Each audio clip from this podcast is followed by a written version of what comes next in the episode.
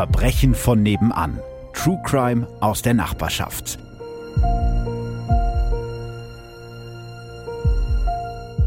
Hallo und herzlich willkommen bei Verbrechen von nebenan und äh, hallo Alexander Stevens. Ein herzliches Hallo, lieber Philipp. Man merkt direkt, da kommt der Profi durch, so, ne? Also äh, bei der Begrüßung schon. Also vielleicht mal für alle, die sich fragen, wer ist denn dieser Typ, obwohl das ehrlich gesagt nicht so viele sein dürften. Du bist Strafverteidiger, Autor und Podcast-Kollege und du warst bei mir zu Gast in Folge 85. Habe ich noch irgendwas aus deiner Vita vergessen? Du, nur aus deiner, dass du auch schon mal in unserem True Crime Podcast warst. Und Stimmt. Das war eine der spannendsten Folgen, auch eine der meistgehörten Folgen. Nicht zuletzt, weil du ja selbst in den Fall seinerzeit, ich sage jetzt mal mehr oder weniger hautnah involviert warst. Richtig, der äh, Doppelmord von Heiligabend. Also, wen es interessiert, weißt du aus dem Kopf, welche Folge das bei euch war? Weil ich habe das ja auch im Podcast gemacht und dann war ich bei euch nochmal und habe so ein bisschen erzählt. Könnte ich nachschauen, wenn du es wissen willst. Also hört, nein, hört euch einfach alle Folgen an, bis ihr die Folge gehört habt äh, bei Alex und Jackie. Das ist genau. einfach ein sehr empfehlenswerter Podcast, kann man sagen. Und äh, einmal bin auch ich zu Gast. Die Folge ist besonders zu empfehlen, würde ich Absolut. sagen. Absolut. Wir gehen heute, ja, äh, verbrechenstechnisch so ein bisschen in, in deine Heimat. Es geht nach Bayern. Und vielleicht, bevor wir anfangen, kurze Inhaltswarnung. In dieser Folge geht's um partnerschaftliche Gewalt, Mord, Selbstverletzung und suizidales Verhalten. Wenn ihr mit einem dieser Themen nicht zurechtkommt, dann ist diese Folge vielleicht nichts für euch und alle Namen wurden von mir geändert.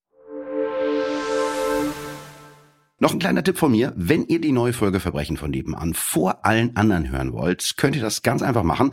Auf RTL Plus Musik erscheinen die neuen Folgen nämlich schon immer eine Woche früher. Wenn ihr also Bock habt, könnt ihr euch die App kostenlos runterladen. Alex, bist du bereit? Wollen wir loslegen? Wäre als Strafverteidiger etwas unerwartet, wenn ich jetzt Nein sagen würde, oder? Na klar. Dann wäre es auch eine sehr, sehr kurze Folge. Und das wollen wir ja nicht. Also legen wir los mit dem Fall. Der 30. März 2012 ist ein kühler Tag. Im ruhigen 900 Einwohnerdorf Notzing in Oberbayern steht das Wochenende vor der Tür.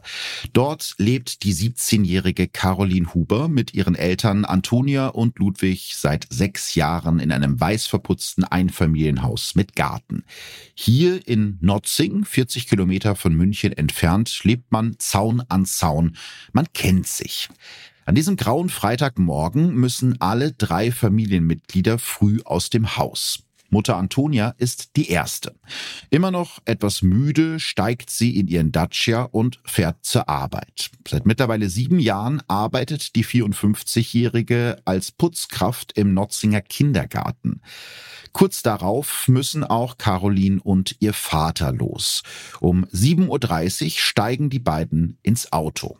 Seit der 60-jährige Ludwig nach seinem Job bei BMW in Rente gegangen ist, fährt er seine Tochter regelmäßig zur Berufsschule. Caroline, die eine Ausbildung in einem Autohaus macht, genießt durch den Fahrservice ihres Vaters noch etwas länger schlafen zu können. Während sie in der Berufsschule sitzt, freut sie sich auf den nächsten Tag, auf das Wochenende. Sie will mit Freunden feiern gehen. Als die Schule vorbei ist und Caroline aus dem Gebäude kommt, steht ihr Vater nicht wie sonst auf dem Parkplatz und wartet auf sie. Die 17-Jährige wundert sich, normalerweise ist Ludwig immer pünktlich und selbst wenn nicht, würde er ihr eine Nachricht schreiben, dass es später wird.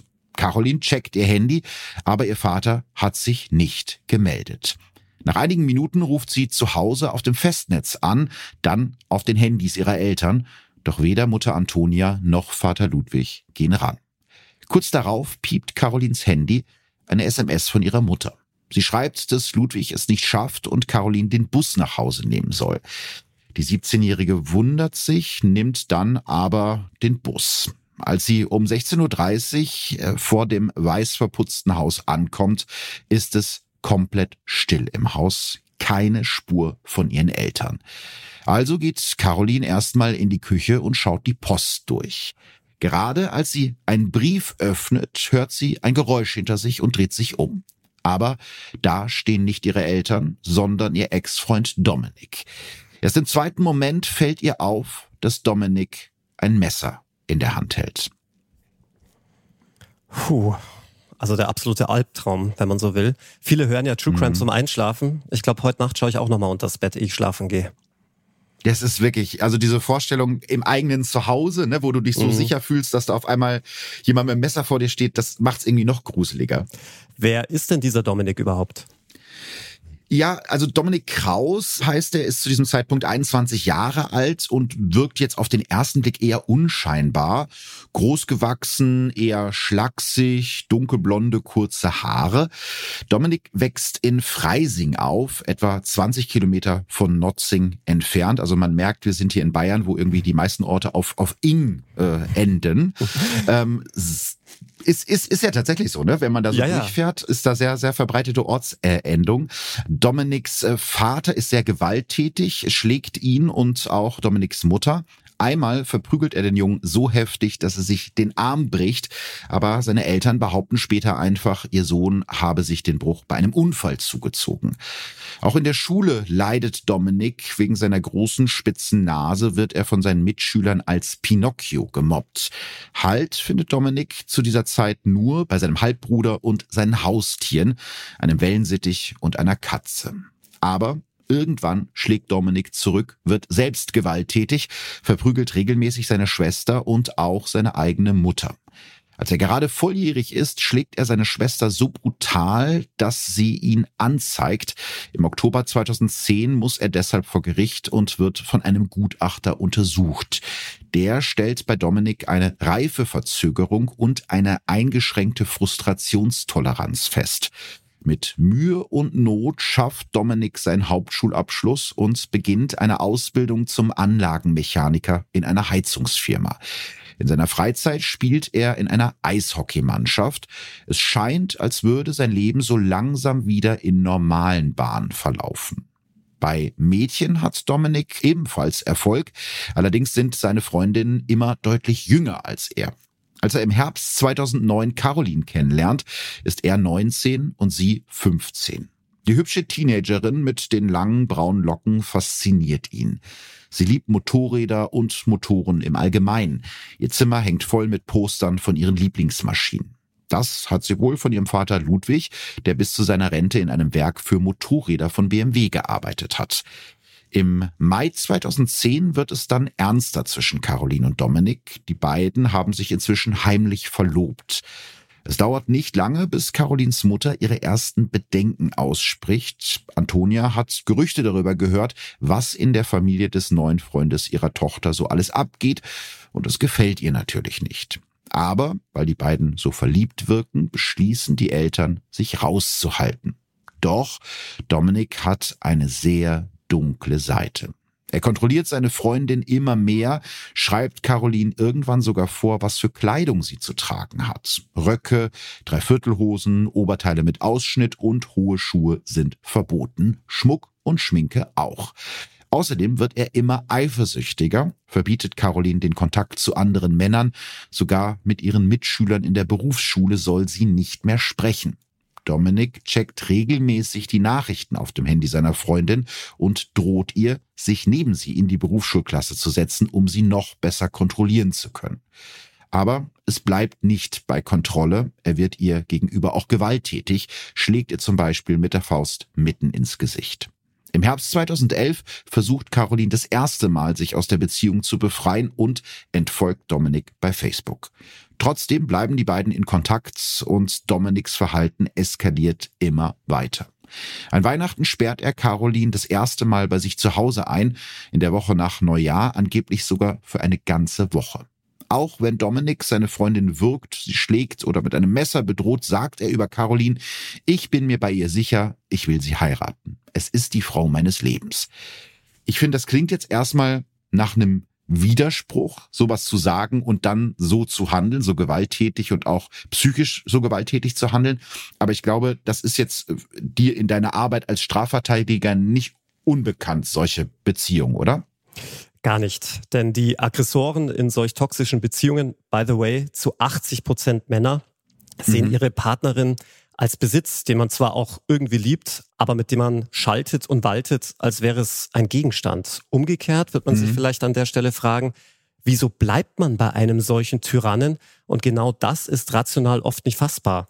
Philipp, nicht selten, und das erlebe ich wirklich tagtäglich in meiner Praxis als Strafverteidiger, ist es so, dass man immer wieder verzeiht oder gar mhm. Mitleid mhm. für seinen Peiniger empfindet. Klar, auch Angst vor Repressalien, Angst, den Ernährer zu verlieren, auch das habe ich immer wieder mhm. gehört. Und natürlich auch Angst vor Rache und nicht selten auch Schamgefühl vor Freunden, der Familie gegenüber. Ich hatte mal einen Fall, da wurde ein junges Mädchen zwangsverheiratet und in der Ehe wirklich brutalst geschlagen, vergewaltigt, gedemütigt und regelrecht mhm. entmündigt. Und irgendwann hat sie dann wirklich den Mut gefasst abzuhauen, ist in ein Frauenhaus geflüchtet, hat sich einen mhm. Anwalt genommen, in dem Fall mich, und Anzeige erstattet. Und jetzt halte ich fest, vorab hatte sie mir in der Kanzlei alles minutiös erzählt und kaum saßen wir bei der Polizei, wollte sie von alledem nichts mehr wissen und sagte der Polizeibeamtin, dass alles in Ordnung sei. Und du weißt ja, als Anwalt unterlag ich meiner Schweigepflicht. Ich konnte jetzt nicht irgendwie sagen, ja, aber sie haben mir doch ganz was anderes erzählt. Mhm. Und der Polizei und mir waren somit die Hände gebunden und nur wenige Wochen später wurde die Frau dann tot aufgefunden. Oh, wie furchtbar. Was, was hat das mit dir gemacht? Also. Ja, sicherlich einer der schlimmsten Fälle, weil einem eben die Hände so gebunden waren und man so mhm. machtlos war. Und ich mir die ganze Zeit gedacht habe, hätte ich einfach gegen meine Schweigepflicht verstoßen sollen und der Polizistin sagen sollen, Mensch, äh, ich kann Ihnen sagen, wie es wirklich war. Aber du kannst natürlich deiner Mandante nicht so in den Rücken fallen und schon gar nicht so unabgesprochen. Und im Nachhinein denke ich mir, hätte ich was gesagt, würde die Frau wahrscheinlich noch leben. Boah, das will ich mir gar nicht vorstellen, was das dann so in einem auslöst. Aber ich glaube, es ist, äh, ja, wie du schon gesagt hast, es gibt verschiedene Gründe, warum dann die, meistens sind es ja Frauen bei diesen Partnern mhm. bleiben. Und es kommt ja auch oft dazu, dass die Partner, die gewalttätigen Partner, die Aggressoren auch so eine Art Gaslighting betreiben und den Frauen das Gefühl geben, sie seien selber schuld. Ne? Das ist ja was, was ja. du ganz oft auch in so Protokollen liest. Ja, ich habe ihn ja so weit getrieben, dass er mich geschlagen hat, was natürlich völliger Quatsch ist, weil so eine Art von Gewalt ist niemals in Ordnung, aber die Frauen geben sich, und es sind ja eben oft Frauen, selbst die Schuld dann daran, dass sie den Partner in Anführungsstrichen so weit getrieben haben. Ne? Ist übrigens ein Qualitätskriterium bei der Überprüfung von Aussagen. Wenn man also sich die Frage mhm. stellt, gerade bei Aussage gegen Aussage, wer lügt, wer sagt die Wahrheit, dass man bei wahrheitsgemäßen Aussagen ganz oft diesen Selbstbelastungseifer hat, ja, dass man die Schuld bei sich selbst sucht. Und da muss man sagen, aus psychologischer Sicht würde doch ein Lügender niemals seine eigene Story, ich sage jetzt mal, so schmälern, indem er sich selbst die Schuld gibt. Und deswegen ist das eins, nicht das einzige, aber eins von vielen Qualitätskriterien, wonach man bei der Überprüfung einer wahrheitsgemäßen Aussage geht. Spannend. Wir können ja mal zurückkehren zu, zu Dominik und, und Caroline. Also mhm. für ihn selbst ist total klar, das läuft alles super. Er will sich mit seiner Verlobten ein gemeinsames Leben aufbauen, mit Haus, mit Kindern. Also beginnt er in dem Örtchen Lengdorf, etwa 20 Kilometer östlich von Notzing, ein Haus für die beiden zu bauen.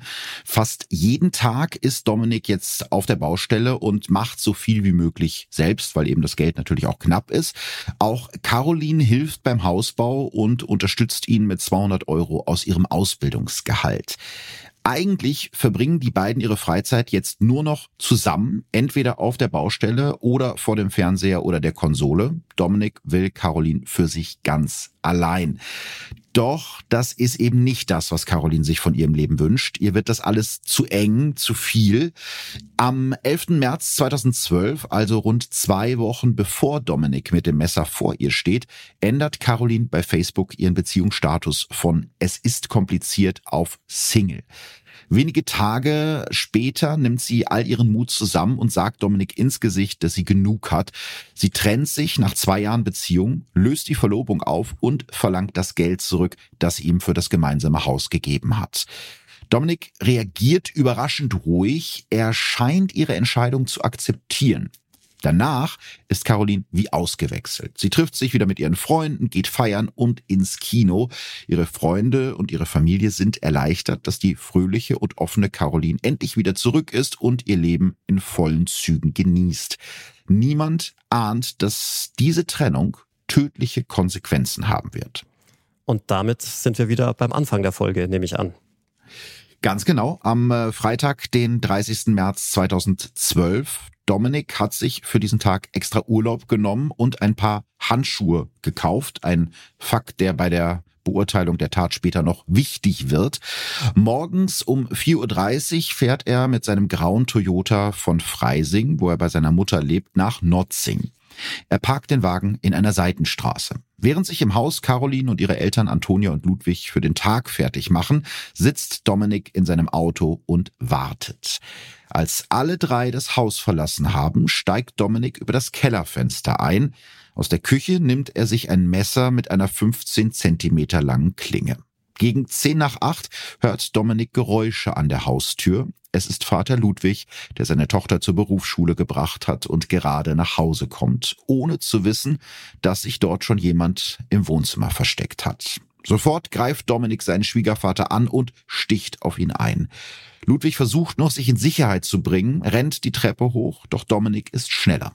Er holt den 60-Jährigen ein und sticht ihm mit dem Messer so heftig in den Hals, dass die Klinge abbricht. Anschließend schleift Dominik sein Opfer in den Keller und schlägt dort mit dem Kaminbesteck auf ihn ein, bis Ludwig endgültig tot ist.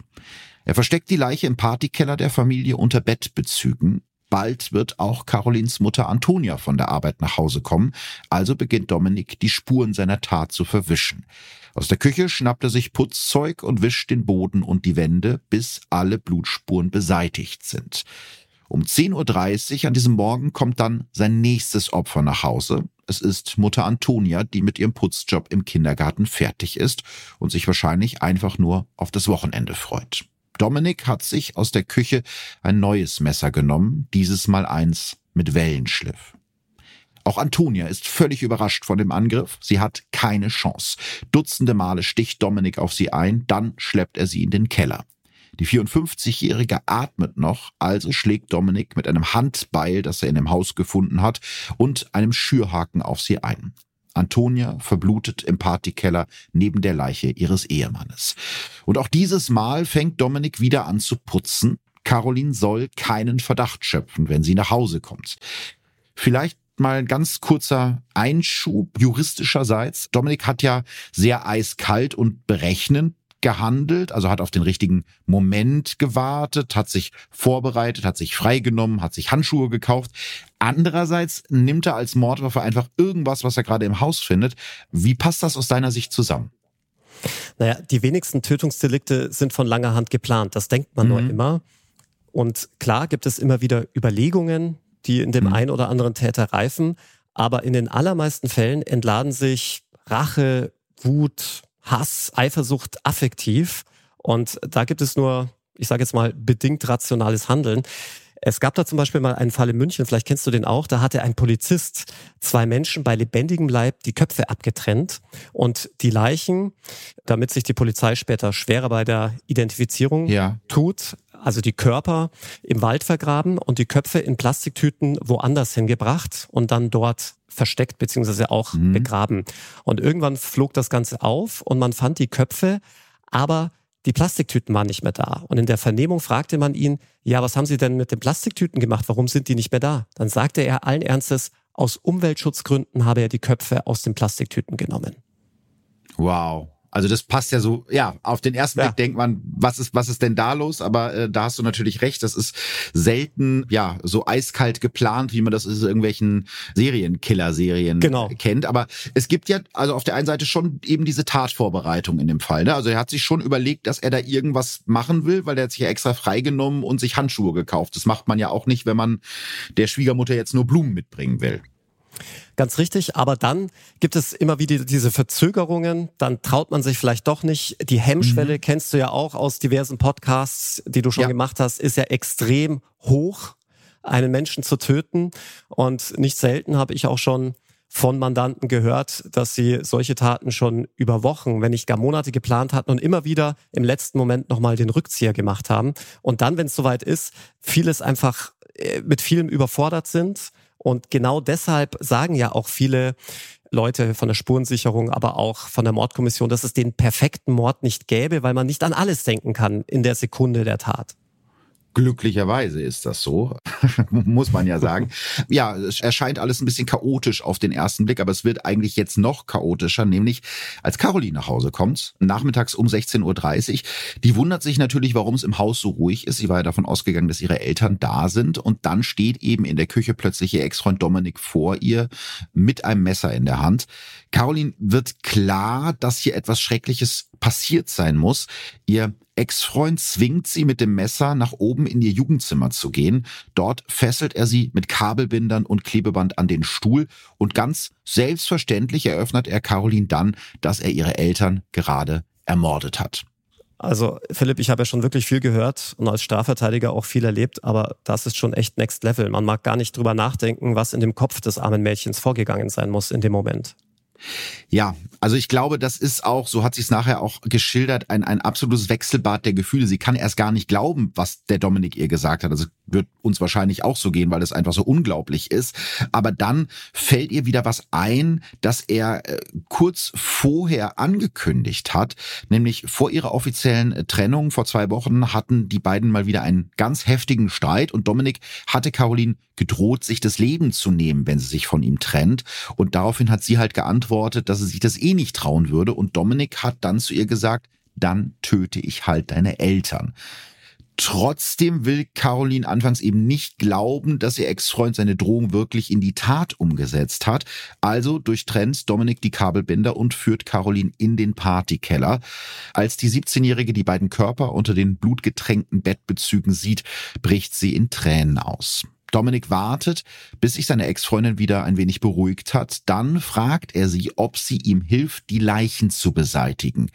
Caroline schaut ihn fassungslos an und Dominik droht ihr. Wenn du mir beim Wegschaffen nicht hilfst, kommt eine dritte Leiche hinzu.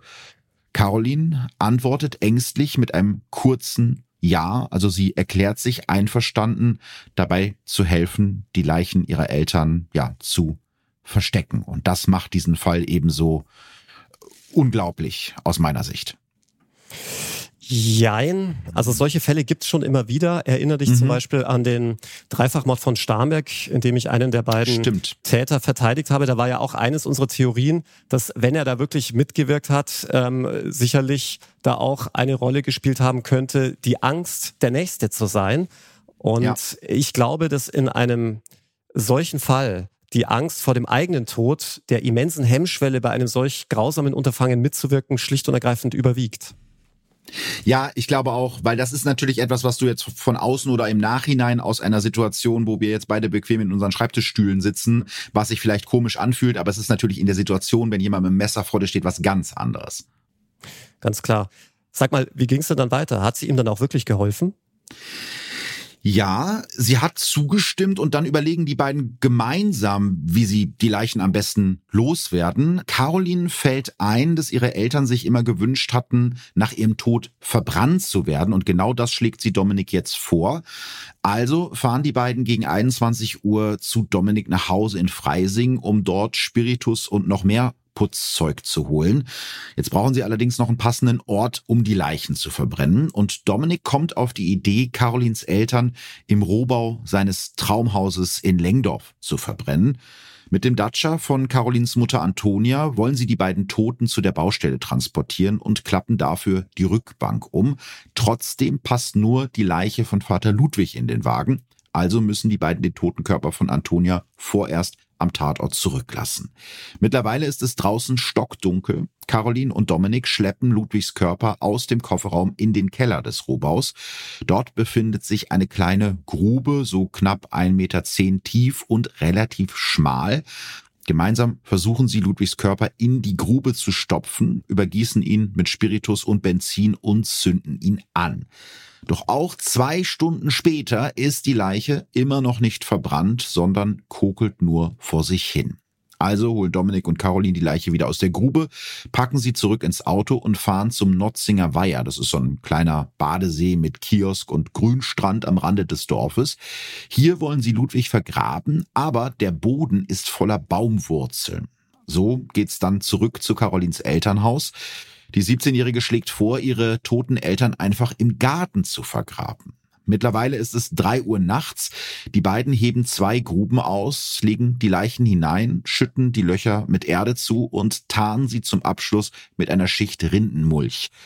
Um 6 Uhr morgens sind Caroline und Dominik fertig mit ihrer Arbeit, fahren völlig erschöpft nach Freising zu Dominiks Mutter und legen sich gemeinsam schlafen. Und das ist halt auch so etwas, wenn man das im Nachhinein erzählt, denkt man, das kann doch nicht wahr sein. So.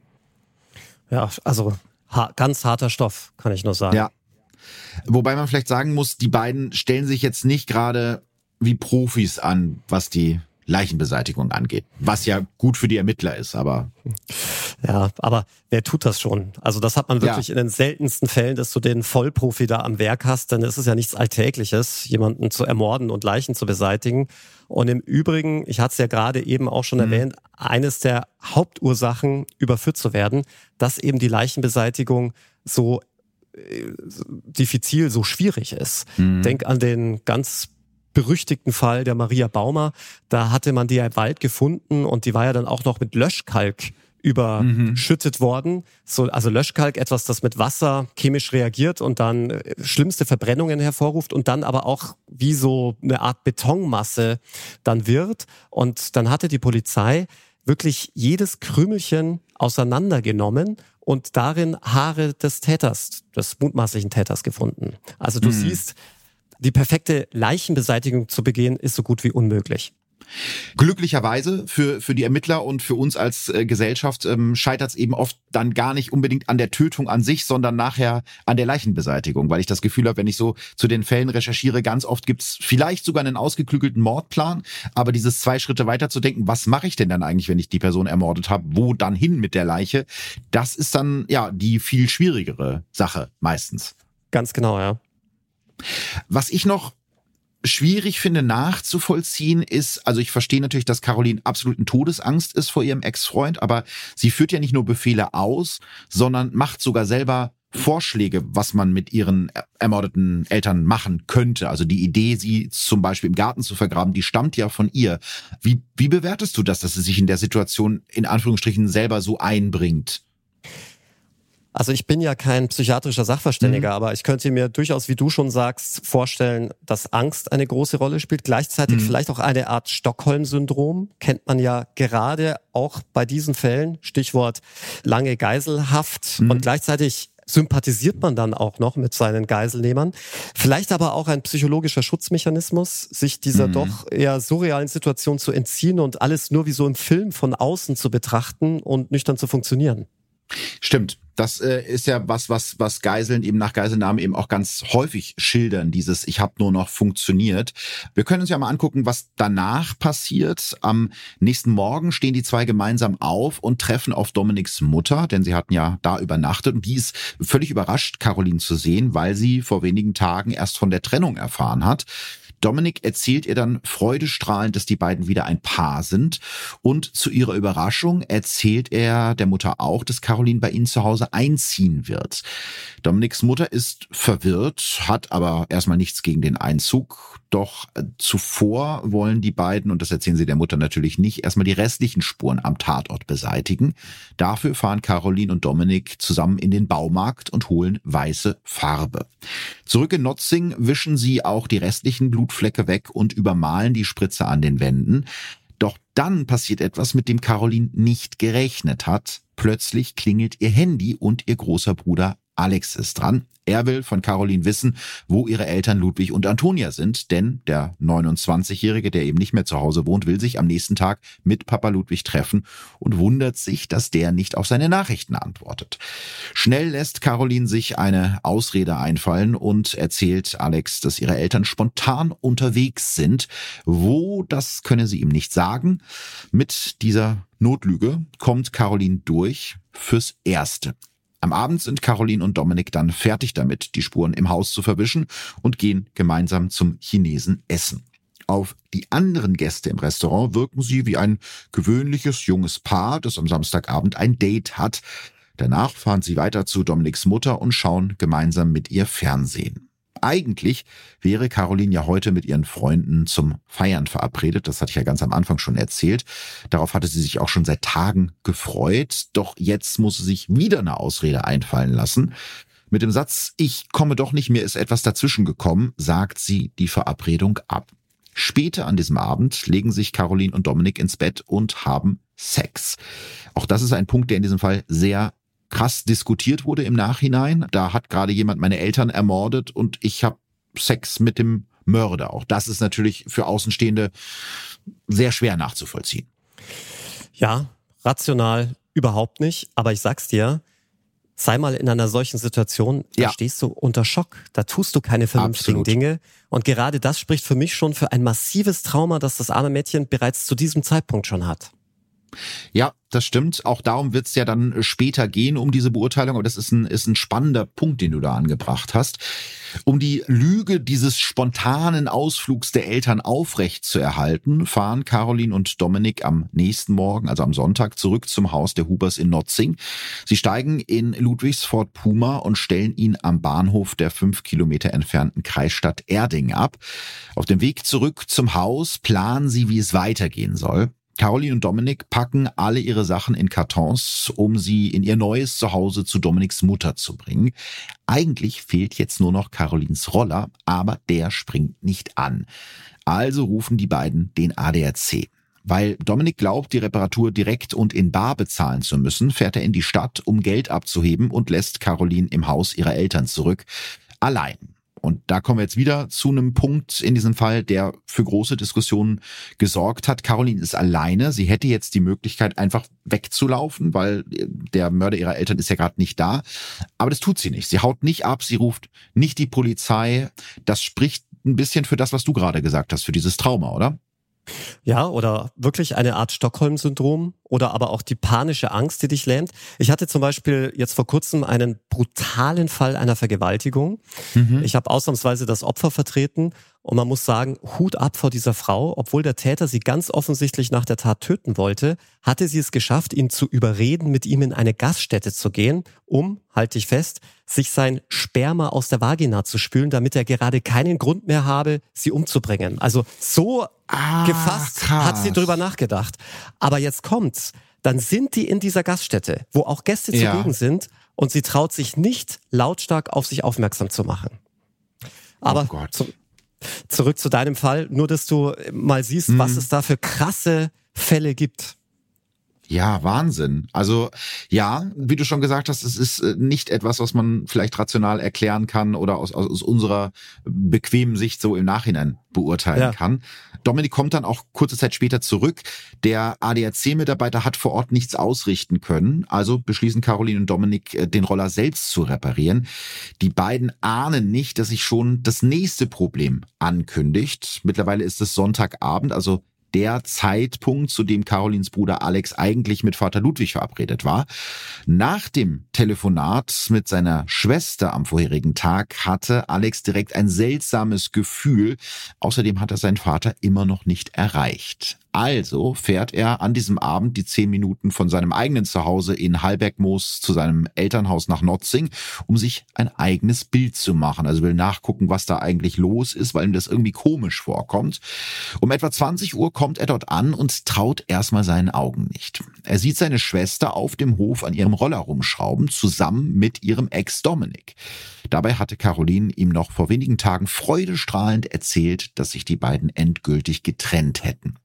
Alex wollte sich nie in die Beziehung seiner Schwester einmischen, aber er war doch erleichtert, dass sie und Dominik sich getrennt hatten. Und jetzt stehen die beiden hier zusammen auf dem Hof.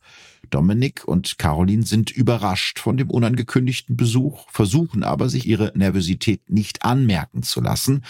Alex möchte ins Haus. Zusammen gehen die drei über die Terrasse in die Küche. Carolins Bruder kann kaum glauben, was er sieht. Die Teller stapeln sich in der Spüle und überall liegt Zeug herum. Er weiß genau, dass ihre ordentliche Mutter Antonia das Haus so niemals verlassen würde, wenn sie irgendwie wegfahren würde in einen Kurzurlaub. Und dann entdeckt er im Flur Blutspritzer an der Wand. Alex fragt seine Schwester besorgt, ob ihren Eltern etwas passiert sei und sie vielleicht im Krankenhaus seien. Doch Caroline verneint die Frage. Aber Alex lässt nicht locker und fragt seine Schwester noch einmal, wo die Eltern sind. Caroline lässt sich eine neue Ausrede einfallen. Jetzt erzählt sie ihrem Bruder plötzlich, die Eltern seien spazieren. Alex ist sich mittlerweile sicher, dass Caroline lügt. Also schickt er Dominik unter einem Vorwand vor die Tür und fragt seine Schwester nochmal, was denn eigentlich los sei. Es dauert nicht lange, bis Caroline zusammenbricht und ihm die Wahrheit sagt. Und zwar alles. Von dem Moment, als sie nach Hause kommt, bis zur Leichenentsorgung im heimischen Garten. Alex ruft sofort die Polizei. Und vor der Tür, da ist Dominik hier immer noch, ahnt er mittlerweile, dass er in Gefahr ist und er haut ab. Wohin? Na, erstmal weg. Wohin, weiß Dominik selber nicht so genau. Also er fährt in, in der Gegend rum und aus purer Verzweiflung ruft er dann irgendwann seinen Vater an und gesteht ihm, was er getan hat. Der glaubt zuerst an einen Aprilscherz und dreht seinem Sohn äh, dann schließlich doch sich zu stellen, als er ihm dann irgendwann glaubt. Um 21.30 Uhr hält Dominik Kraus auf dem Parkplatz der Erdinger Polizeiwache. Hier gesteht er den Doppelmord und wird direkt festgenommen und in die psychiatrische Abteilung der JVA Straubing gebracht. Noch in derselben Nacht sichert die Polizei den Tatort und sammelt Beweise. Erst am nächsten Morgen, früh um 5 Uhr, kommt der erfahrene Strafverteidiger Winfried Folder in die JVA. In seinem ersten Gespräch mit Dominik geht es aber nur wenig um die Tat. Stattdessen fragt der 21-Jährige fast nur nach Caroline und ob sie wohl immer noch mit ihm zusammen sein will. Erst nach einigen Wochen realisiert Dominik, dass es zwischen den beiden endgültig aus ist. Ab diesem Zeitpunkt verletzt Dominik sich mehrmals selbst und gilt als stark suizidgefährdet. Also da siehst du ja auch bei ihm die totale Verschiebung der Realität. Der hat ja. gerade zwei Menschen ermordet, wurde festgenommen und er fragt sich nur, liebt die mich wohl noch und bleiben wir wohl ein Paar? Also das ist ja sehr, sehr verrückt. Das ist übrigens häufig so, dass sich Mörder wenn sie gefasst wurden, dann selbst das Leben nehmen wollen. Und das ist übrigens der Grund, warum man die auch ganz häufig in der Presse in diesen weißen Spurensicherungsanzügen abgebildet sieht, in diesen Papieranzügen. Die bekommen Aha. die, damit sie sich nicht selbst das Leben nehmen können mit ihrer Kleidung. Also Gürtel, Jeans, Schuhe und so weiter. Ach so, ich dachte, das wäre bei der Tatortbegehung, dass da nicht irgendwelche, äh, keine Ahnung, Fremdspuren an den Tatort kommen, die eventuell die Spurensicherung verfälschen könnten. Nein, gar nicht. Den wird die Kleidung genommen, weil man ja. ja. möglicherweise an der Kleidung Spuren sichern kann. Und anstatt ihnen Ersatzkleidung zu geben, also eine alte Jeans oder so, kriegen die ja, ja. diese diese weißen Papieranzüge, damit sie sich nichts antun können. Okay. Ja, wieder was gelernt. Ja. Gut, gut, dass ich dich hin und wieder mal einlade. Wir können ja mal rüberschauen, was mit Caroline passiert in der Zwischenzeit. Die wird noch in der Nacht auf den 2. April von Beamten der Erdinger Polizeiinspektion vernommen. Im Vernehmungsraum erzählt sie den Polizisten ausführlich von den letzten 48 Stunden. Auf die erfahrenen Beamten wirkt Caroline Huber abgeklärt, fast schon gelassen. Die 17-Jährige antwortet präzise auf alle Fragen der Ermittler, als hätte sie ihre Aussage auswendig gelernt. Zwischendurch lacht sie sogar. Der leitende Sachbearbeiter wundert sich über ihr Verhalten, wirft ihr irgendwann sogar vor, gar nicht um ihre Eltern zu trauern.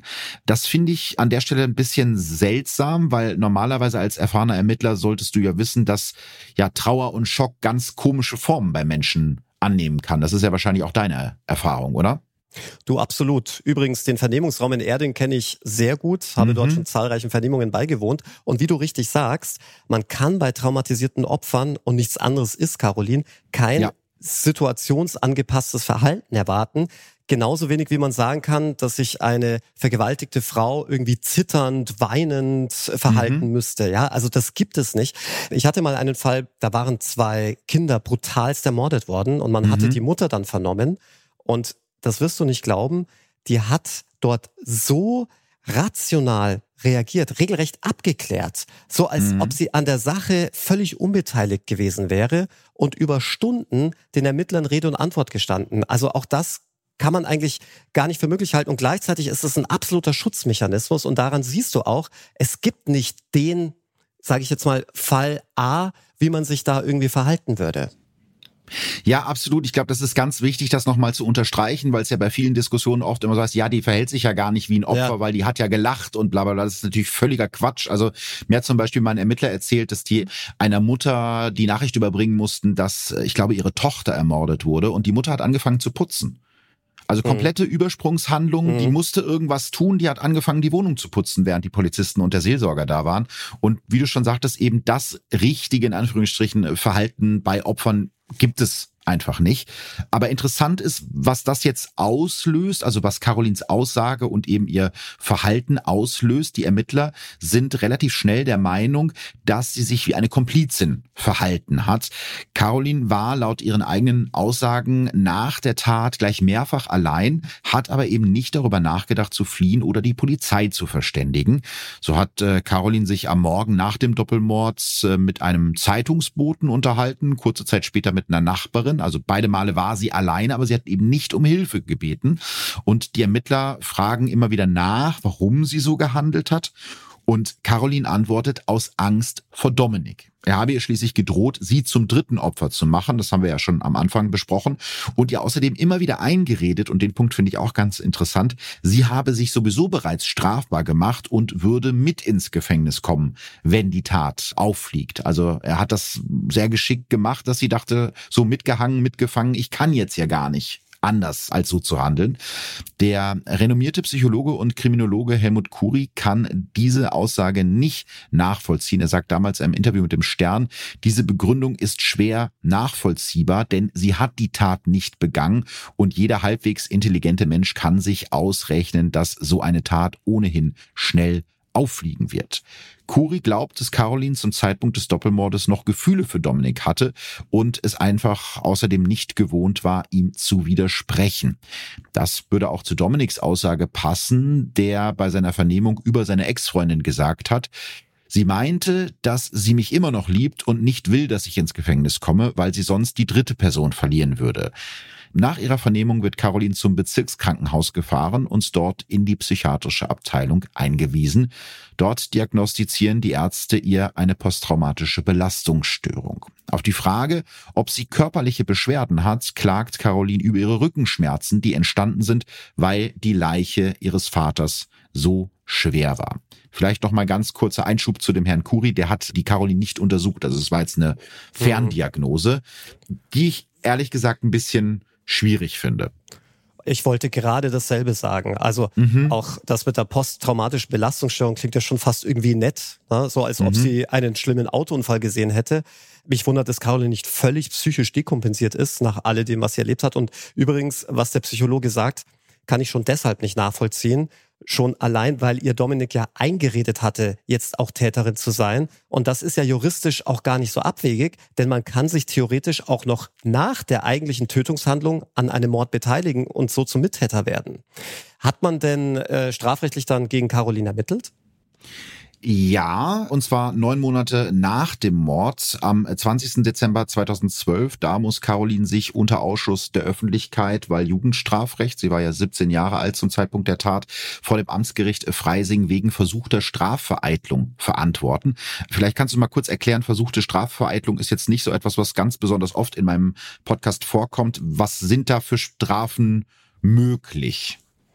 Also die Strafvereitelung ist quasi die Verhinderung oder die Verzögerung der Strafverfolgung oder auch der Strafvollstreckung. Und der Zweck dieser Vorschrift ist zum einen, dass der Strafanspruch des Staates realisiert werden kann. Ja, es gibt ja eine mhm. Bestrafungspflicht. Und zum anderen, und das ist, glaube ich, noch die weitaus wichtigere Wirkung, die dieses Strafgesetz entfalten soll, dass sich das Risiko der Begehung von Straftaten dadurch minimiert, dass die Aussicht auf Hilfe minimiert wird, ne? wenn man weiß, dass ich mich deshalb strafbar mache. Und die Strafen, die sind im Übrigen nicht sonderlich hoch, also schon gar nicht mhm. im Vergleich zum Mord. Du kannst entweder Geldstrafe oder bis zu fünf Jahren Freiheitsstrafe dafür bekommen. Und was viele nicht wissen, wenn du die Tat zugunsten eines Angehörigen begehst, bist du immer straffrei, was die Strafvereitelung angeht. Das heißt, wären jetzt die beiden noch verlobt gewesen, hätte sie nicht wegen Strafvereitelung verurteilt werden können. Ach, das ist ja spannend, weil man sagt, da kann man gar nicht anders, wenn man verlobt ist oder wenn es mein Bruder ist, der mich bittet, irgendwie die Leichen zu beseitigen. Ganz genau. Läuft genauso wie beim Zeugnisverweigerungsrecht, weil man in dieser okay. Konfliktsituation ist, den eigenen Angehörigen ans Messer liefern zu müssen. Okay, das ist interessant. Wir können uns ja mal angucken, was da jetzt vor Gericht passiert. Caroline ist eben mittlerweile 18 Jahre alt, aber ich habe es gerade schon gesagt, soll nach Jugendstrafrecht verurteilt werden oder muss auch nach Jugendstrafrecht verurteilt werden, weil sie eben zum Zeitpunkt der Tatbegehung eben erst 17 ist. Ihr Verteidiger argumentiert, dass seine Mandantin aus Angst vor ihrem Ex-Freund gar nicht anders konnte, als ihm zu helfen. Man müsse kein Psychologe sein, um zu erkennen, dass sie durch die Tat ein schweres Trauma davon getragen hat, das zu ihrem unangemessen wirkenden Verhalten geführt hat. Ein Gutachter stellt dagegen fest, dass Caroline voll schuldfähig ist, auch wenn sie in einer psychischen Ausnahmesituation gehandelt hat. Auch das Gericht folgt den Ausführungen von Carolins Verteidiger nicht. Nach einer sechsstündigen Verhandlung wird Caroline wegen versuchter Strafvereitlung nach Jugendstrafrecht zu einer sechsmonatigen Haftstrafe auf Bewährung verurteilt. Sie habe immer wieder die Möglichkeit gehabt, aus der Situation zu entkommen oder wenigstens Hilfe zu holen, so das Freisinger Gericht. Auch im anschließenden Prozess gegen ihren Ex-Verlobten Dominik soll Caroline aussagen. Allerdings hat sie das Recht, ihre Aussage zu verweigern, weil ihr eigenes Urteil zu diesem Zeitpunkt noch nicht rechtskräftig ist, weil ihr Verteidiger Berufung eingelegt hat. Das ist ja ganz spannend. Wären sie noch verlobt gewesen, hätte sie sowieso, glaube ich, ihre Aussage verweigern können. Ne? Das genau. hast du ja gerade gesagt. Aber in dem Fall ist der Grund, dass ihr eigenes äh, Verfahren noch nicht abgeschlossen ist und deswegen kann sie ihre Aussage verweigern? Ganz genau. Man hat ein sogenanntes Auskunftsverweigerungsrecht, wenn man sich selbst belasten würde. Man kennt es, ah. Nemo Tenetor Grundsatz. Mhm. Dieses Recht gilt in fast allen Staaten dieser Welt, weil der Zwang zur Selbstbezichtigung unzumutbar ist und mit der Menschenwürde unvereinbar. Ich muss aber vielleicht an der Stelle noch eins sagen, verzeih mir mhm. diese klaren Worte, der Freisinger Richter hat doch einen Schlag. Also ganz ehrlich, ein so traumatisiertes Mädchen dann auch noch zu verurteilen. Also erstens sehe ich das ganz anders, nämlich dass die absolut schuldunfähig war in diesem Zustand. Und zum anderen hätte er auch die Instrumente des Absehens von Strafe gehabt, weil einfach die eigentliche Strafe, beide Eltern verloren zu haben, schon so stark wirkt, dass man hier nicht mehr das scharfe Schwert des Strafrechts braucht. Also ich kann das überhaupt nicht nachvollziehen, Philipp. Das ist ein ganz wichtiger Punkt, den du ansprichst, weil es gibt ja eben diesen, diesen Spielraum, den du als Richter hast, dass du sagst, das Mädchen ist genug gestraft mit dem, was du gerade genau. gesagt hast, dass ihre Eltern ermordet sind, dass sie das alles mehr oder weniger mit ansehen musste. Ich finde auch an der Stelle ganz spannend, dass man ja davon ausgeht, dass ihre Aussage dann in dem Prozess gegen Dominik ihr dann auch irgendwie auf die Füße fallen könnte und dass das eventuell sogar noch zu einer härteren Strafe führen könnte, weil darum geht's ja. Deswegen hat sie ja dieses, dieses mhm. Verweigerungsrecht. Ja, also äh, muss ich dir äh, als Nicht-Jurist so vom reinen Bauchgefühl her auch recht geben, äh, konnte ich nicht ganz nachvollziehen, dieses Urteil. Schauen wir mal, was mit dem Dominik passiert. Der Prozess gegen ihn, der beginnt einen Monat später, am 29. Januar 2013 in Saal 210 im Landgericht Landshut. Der Angeklagte hat sich eine blaue Arbeitsjacke über den Kopf gezogen, um zu verhindern, dass die zahlreichen Fotografen ein Bild von seinem Gesicht bekommen. Auch im Gerichtssaal bleiben seine Hände mit Handschellen an einen Gurt vor seinem Bauch gefesselt. Die Vorsitzende Richterin weist die Justizangestellten an, Dominik auch in den Verhandlungspausen nicht aus den Augen zu lassen, obwohl er gefesselt ist. Zitat, nicht eine einzige Minute. Ist das sehr ungewöhnlich? Also mir kam es zumindest ungewöhnlich vor. Ja, weil sie es von selbst versteht, ne? Aber ich kann dir sagen, die Vorsitzende Richterin Gisela Geppert, die kenne ich auch ganz gut, habe auch schon mhm. den einen oder anderen Mordfall bei ihr verhandelt. Mittlerweile ist sie im Ruhestand. Aber sie ist mir alles andere als unsympathisch. Die hatte so ein bisschen ihr, ich sage jetzt mal, ihr eigenes Regiment im Gerichtssaal. Und das passt mhm. ganz gut, was du mir da erzählst. Okay, dass sie nochmal äh, extra was sagt, was eigentlich selbstverständlich ist, dass sie nämlich auf den aufpassen sollen. Anfang äh, Februar 2013 soll dann auch Caroline in dem Verfahren aussagen, aber sie kommt nicht. Ihr Hausarzt hat dem Landgericht am Morgen ein Attest gefaxt, in dem steht, dass ein Aufeinandertreffen mit Dominik für Caroline extreme gesundheitliche Folgen haben könnte, was mich jetzt ehrlich gesagt auch nicht so wirklich überrascht. Am selben Tag kommt dann auch heraus, dass deutlich mehr Menschen gewusst haben, wie es um die Beziehung der beiden tatsächlich stand. So sagt zum Beispiel Carolins Arbeitgeberin aus dem Autohaus aus, in dem sie ihre Ausbildung macht. Sie erzählt, dass sie vor der Tat beobachtet hat, wie Dominik Carolin von der Arbeit abgeholt und ihr im Auto direkt ins Gesicht geschlagen hat. Auch von den Bekleidungsverboten von Dominik für seine damalige Freundin habe sie über Carolins Mutter Antonia erfahren. Es gab also einige Menschen, die schon vor dem Doppelmord Bescheid wussten, dass Dominik Caroline körperlich und seelisch misshandelt hat. Vielleicht können wir da am Ende der Folge nochmal kurz drüber sprechen. In ihrer Aussage erklärt die Arbeitgeberin auch, dass Caroline schon wenige Wochen nach den Morden an ihren Eltern wieder zur Arbeit gegangen ist, um sich abzulenken. Ihrer Chefin erzählt sie dabei, dass sie immer noch nicht realisiert hat, dass ihre Eltern wirklich tot sind und es sich eher so anfühlt, als seien Antonia und Ludwig Huber im Urlaub und würden irgendwann wiederkommen. Als die Chefin Caroline fragt, warum sie Dominik denn bei der Beseitigung der Spuren und dem Verstecken der Leichen geholfen hat, hat die junge Frau darauf keine Antwort. In dem Prozess kommt auch heraus, dass Caroline zumindest in den Monaten nach dem Mord an ihren Eltern keine Therapie gemacht hat. Ein Sachbearbeiter der Polizei, der Caroline kurz nach der Tat vernommen hat, sagt vor Gericht, als Außenstehender hätte man nie erahnen können, dass sie so schlimme Sachen erlebt hat. Aber auch der Angeklagte Dominik Kraus wirkt vor Gericht ziemlich emotionslos. Scheinbar stoisch lässt er das Verfahren über sich ergehen. Ganz am Anfang des Verfahrens verliest sein Verteidiger eine Erklärung von Dominik, in dem er sagt, es tut mir von Herzen leid, ich bin über mein Verhalten selbst geschockt, ich hätte nie gedacht, dass ich zu sowas fähig bin. Vielleicht wird man sich an der Stelle noch kurz fragen, warum mhm. denn Caroline jetzt doch plötzlich als Zeugin vor Gericht geladen wurde, auch wenn sie dann letztlich aufgrund ihres psychischen Ausnahmezustandes sich nicht dazu in der Lage befand. Wir hatten mhm. ja gerade gesagt, man muss sich ja nicht selbst belasten und schon deswegen alleine hätte sie ja ein sogenanntes Auskunftsverweigerungsrecht. Aber das gilt natürlich nur so lange und so weit man sich auch wirklich selbst belasten kann.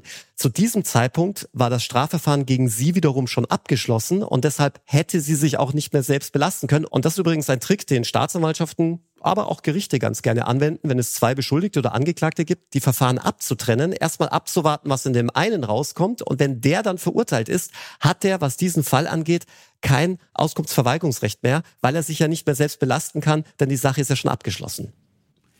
Ah, okay. Dann äh, hat das in dem Fall, naja, nicht wirklich geklappt, weil sie ist ja letzten Endes genau. nicht gekommen. Aber gut, dass du da jetzt nochmal drauf hingewiesen hast. Und auch diese Erklärung von Dominik am Anfang äh, hättest du wahrscheinlich als Verteidiger ihm auch zu geraten. Das sieht immer ganz gut aus, wenn man am Anfang des Verfahrens sagt, dass es einem leid tut, oder?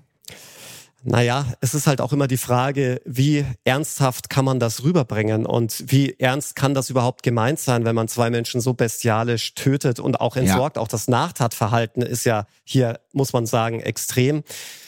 Ja, also ganz ehrlich, ich weiß nicht, ob ich ihm dann sogar eher zum Schweigen geraten hätte, aber ich stecke da zu wenig drin in dem Fall, um das mhm. beantworten zu können. Sag mal, was hat denn das Gutachten über ihn ausgesagt? Ja, das ist ganz interessant. Äh, Gutachter war äh, Norbert Nedopil, über den haben wir in diesem Podcast ja schon häufiger gesprochen, zuletzt in Folge 98. Und der erklärt halt, dass Dominik sich schon seit seiner frühesten Kindheit als Außenseiter gefühlt hat. Sein fünf Jahre älterer Halbbruder war viel beliebter als er. Seine jüngere Schwester war erfolgreich auf dem Gymnasium, während Dominik gerade nur so eben den Hauptschulabschluss geschafft hat. Mit der Zeit wurde Dominik, wie der Psychiater sagt, durch seine schüchterne, ängstliche Art zum Prügelknaben der Familie. Bei Mädchen habe Dominik nur Erfolg gehabt, wenn sie jünger waren als er und kaum Erfahrung hatten, also wenn da nicht so das gleiche Level sozusagen geherrscht hat. Seine Freundinnen unterdrückte er dann, bis sie ihm wegliefen. Jede Trennung fühlte sich für Dominik an wie ein Misserfolg und seine Verlustängste seien immer stärker geworden. Der Angeklagte habe in seinem Leben außer der Beziehung zu Caroline keinerlei Perspektiven gehabt. Nedopil attestiert Dominik eine kombinierte Persönlichkeitsstörung mit emotional instabilen, ängstlich selbstunsicheren und histrionisch manipulativen Zügen. Also ganz grob verkürzt, da ist wirklich sehr viel dabei.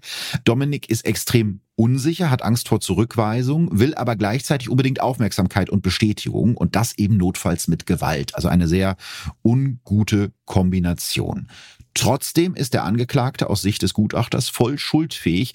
Eine eingeschränkte Steuerungsfähigkeit während der Tat habe nicht vorgelegen. Als Dominik in U-Haft in der JVA Straubing von dem Ergebnis des Gutachtens erfährt, rastet er komplett aus und muss mit fünf Gurten fixiert werden. Das ist an der Stelle auch eine spannende juristische Frage. Angeklagt ist Dominik Kraus in diesem Prozess ja wegen Mordes. Sein Verteidiger spricht dagegen von einer Affekttat und will eine Verurteilung wegen Totschlags erreichen. Also Dominik sei unbewaffnet ins Haus eingedrungen und es sei ungeplant zum Kampf mit den beiden Opfern gekommen.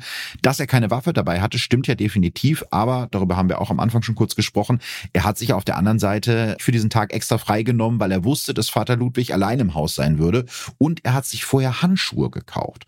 Also das sind ja so zwei Sachen, die so ein bisschen, ja, nicht so richtig zusammenpassen, wenn man das bewerten möchte.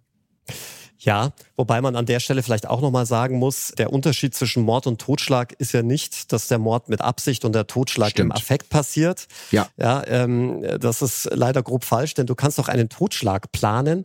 Den Unterschied zwischen der, ich sage jetzt mal in Anführungszeichen, normalen Tötung eines Menschen, also dem Totschlag und dem Mord, machen ja die sogenannten Mordmerkmale aus. Also nach dem ja. Gesetz ist Mörder, wer zum Beispiel aus Mordlust, das sind aber nur etwa zwei Prozent, oder zur Befriedigung des Geschlechtstriebes, das sind auch nur, Gott sei Dank, sieben Prozent. Oder, und das ist eines der häufigsten Mordmerkmale, aus Habgier, immerhin 31 Prozent tötet. Oder, jetzt kommt's, aus sonst niedrigen Beweggründen, da verwahre ich mich ja sehr dagegen, weil das ist ein Tatbestand, der ja aus der Zeit der Nazis stammt, den die äh, mhm. geschaffen haben, um möglichst viele unliebsame Menschen, ja, auf gut Deutsch des Mordes verurteilen und dann hinrichten zu können. Das ja. macht übrigens heutzutage immer noch 52 Prozent aller Mordurteile aus. Und dann gibt es noch heimtückisch, auch sehr häufig 39 Prozent oder wer besonders grausam tötet oder mit gemeingefährlichen Mitteln, das kommt jetzt eher selten vor oder eben mhm. um eine andere Straftat zu ermöglichen oder zu verdecken. Also diese Mordmerkmale, die müssen vorliegen, damit aus der Tötung eines Menschen ein Mord wird. Also wenn man so will, besonders niederträchtige Verhaltensweisen, Begehungsweisen oder Motive.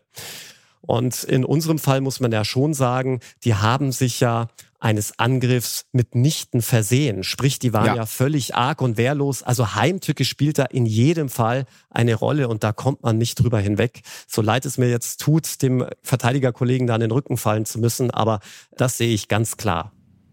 Ja, ich glaube auch, dass eben Heimtücke hier äh, sehr, sehr gut passt, weil er hat ja auf die gewartet und hat praktisch in dem Haus auf die gelauert und wusste eben auch, die kommen nacheinander. Ne? Also das, diesen mhm. Überraschungsmoment auszunutzen, wie du gerade schon sagtest, die haben absolut nicht damit gerechnet und deswegen, wenn eben so ein Mordsmerkmal äh, zutrifft auf den Fall, ist es, glaube ich, auch relativ schwer da auf Totschlag rauszukommen am Ende des Tages.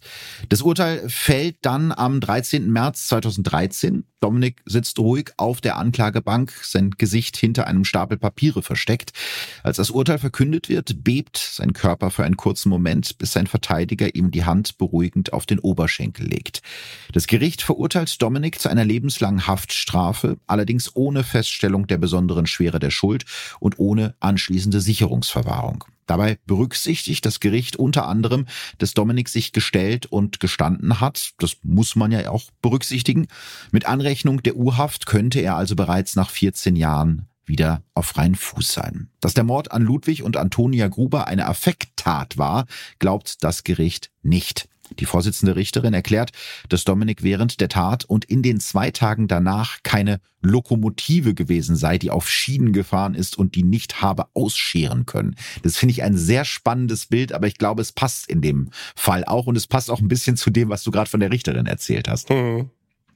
Interessant ist, dass die Vorsitzende ihre Urteilsbegründung unterbricht, um den Staatsanwalt und Dominiks Verteidiger darum zu bitten, sich eine Viertelstunde zusammenzusetzen und beide auf Rechtsmittel zu verzichten. Das ist etwas, was ich irgendwie vorher noch nie gehört habe in meinen Recherchen. Ist dir das auch schon mal passiert, dass die Richterin sagt, hier komm, oder der Richter setzt euch mal zusammen und lasst mal die Rechtsmittel sein? Ja, das kommt schon hin und wieder vor, dass das quasi Part eines Deals ist, wenngleich mhm. das eigentlich nicht Part des Deals sein darf. Früher ging das noch, mittlerweile ist das verboten. Also immer, wenn eine Verfahrensabsprache einem Urteil vorausgegangen ist, verbietet das Gesetz, dass man auf Rechtsmittel verzichtet, weil man eben genau diese Mauscheleien nicht haben möchte. Und im Übrigen kann man auch einen solchen Rechtsmittelverzicht erst nach dem Urteil erklären. Also schon im Vorfeld zu sagen, oh ja, ich verzichte auf Rechtsmittel, geht auch gar nicht. Aber warum macht äh, eine Vorsitzende das? Weil man sagt, äh, wir wollen das jetzt hiermit abschließen und ich will nicht, dass einer von euch in Berufung geht oder so? Oder was, was hat das Gericht davon? Das ist eben das etwas Unkonventionelle an Frau Geppert gewesen. Sie war ja. eine, oder ist eine sehr mütterliche Dame und ihr ging es vor allem darum, da einen Rechtsfrieden zu schaffen. Er ist ja mhm. wirklich milde davon gekommen. Man hätte Dominik ja ohne weiteres auch die besondere Schwere der Schuld noch mitgeben können, schon allein aufgrund des Nachtatverhaltens. Und ich denke, das wird halt so Part des vielleicht auch unausgesprochenen Deals gewesen sein.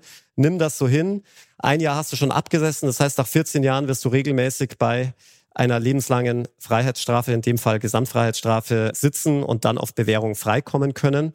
Und äh, ja, einfach um auch keine weitere Retraumatisierung vor allem auch von dem armen Mädchen zu erwirken, denn er hätte ja zum Beispiel in Revision gehen können und wer weiß, mhm. du weißt ja, vor Gericht und auf hoher See ist man in Gottes Hand, man weiß nie, wie der Bundesgerichtshof urteilen wird ja, und dann stimmt. wird alles wieder von vorne aufgerollt.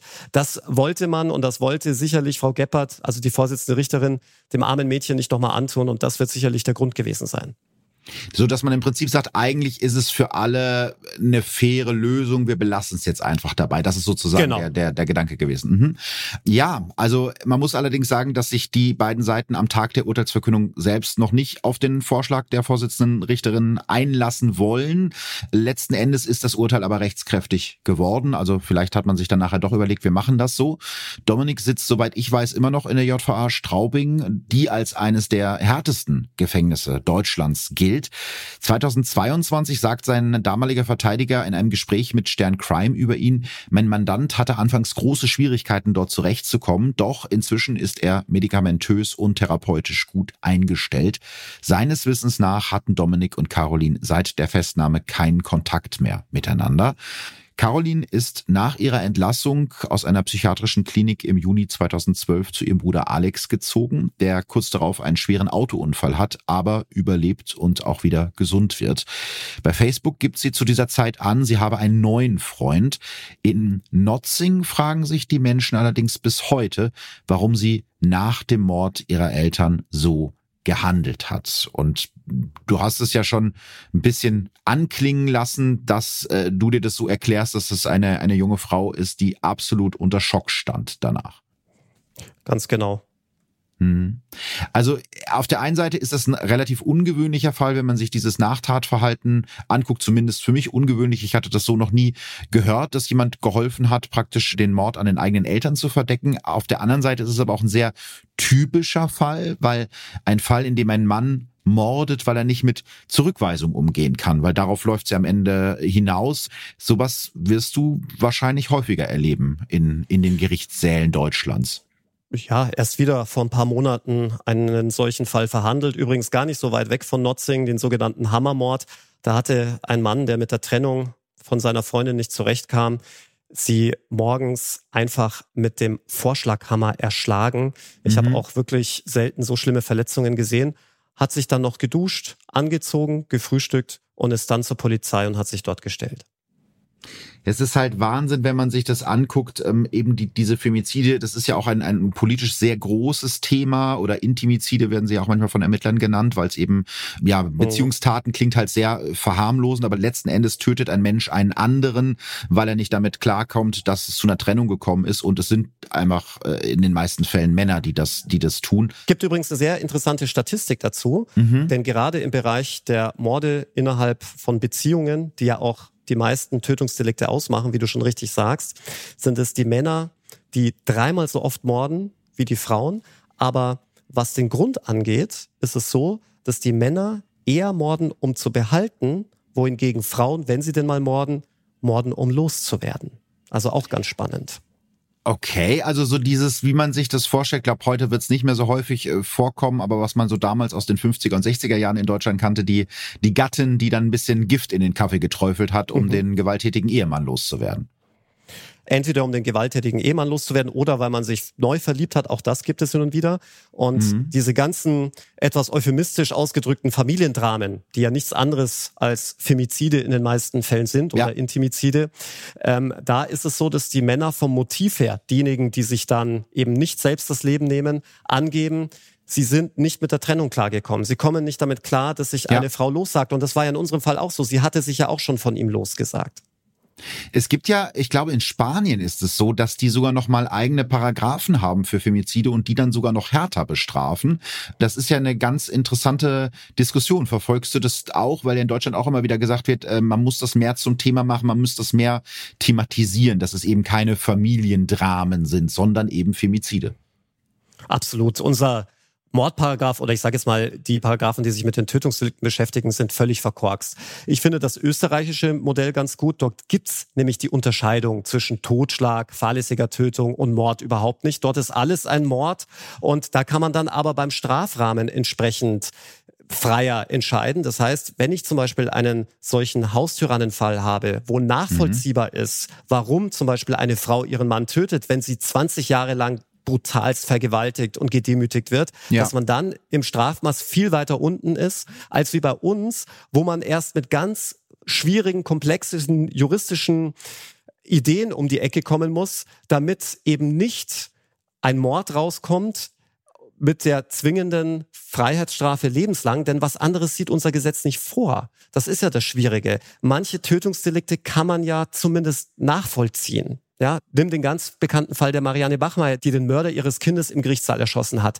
Die hatte alle Sympathien der Republik und ja. trotzdem hat man sich sehr schwer getan, das juristisch, ich sage jetzt mal, einigermaßen gerecht äh, zu verurteilen.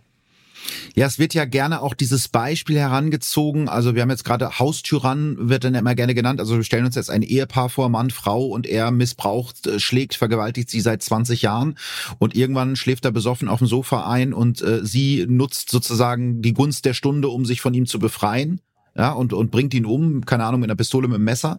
Das wäre dann wahrscheinlich ein Mord, weil er war ja arglos, er hat ja geschlafen. Wenn er jetzt aber irgendwie äh, mal wieder in einem Streit durchdreht und mhm. die Schippe nimmt und schreit, ich bring dich um und sie dann erschlägt, könnte das durchaus dann Totschlag sein. Ne? Also das ist ja, ja das, das Wilde, dass man das, das so, ne?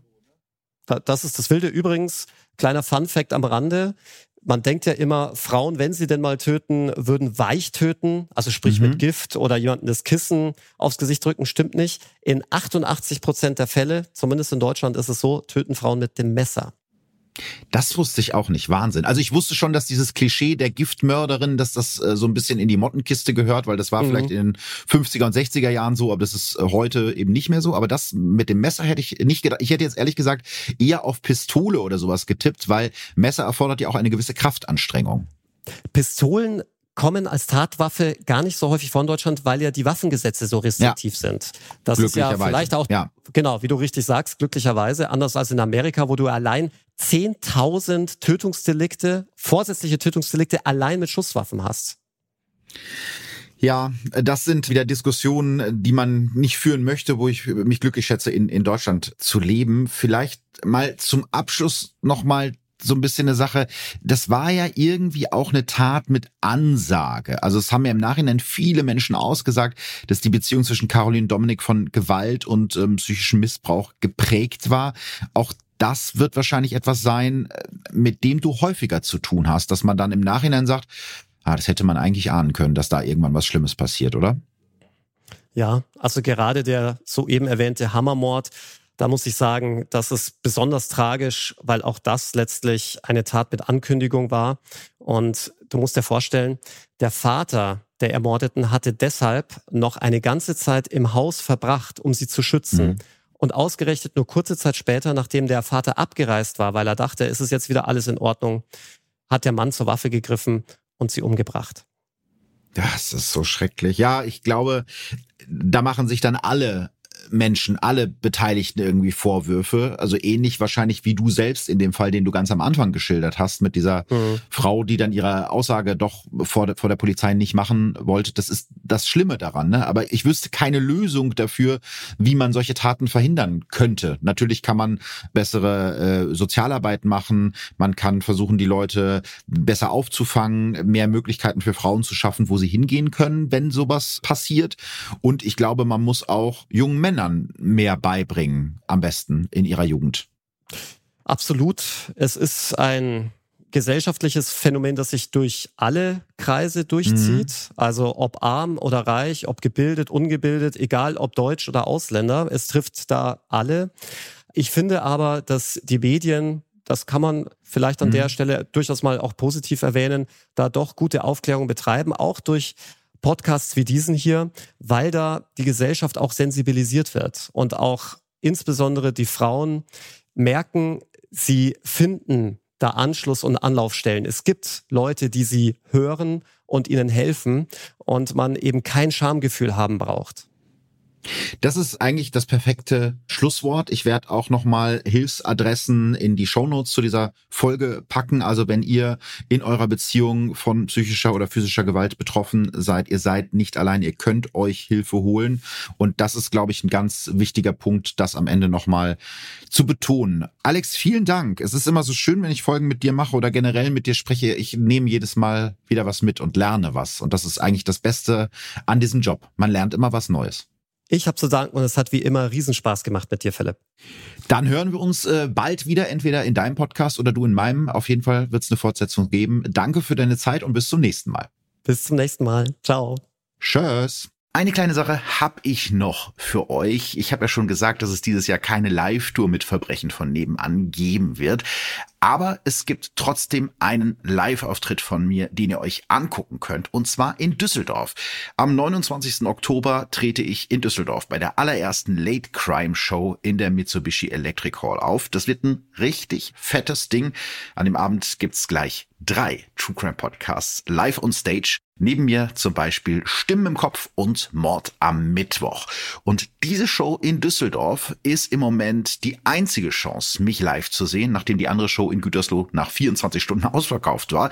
Tickets für den Auftritt in Düsseldorf bekommt ihr überall, wo es Tickets gibt. Verbrechen von nebenan. True Crime aus der Nachbarschaft. Mehr Infos und Fotos zu unseren Fällen findet ihr auf unserer Facebook- und unserer Instagram-Seite.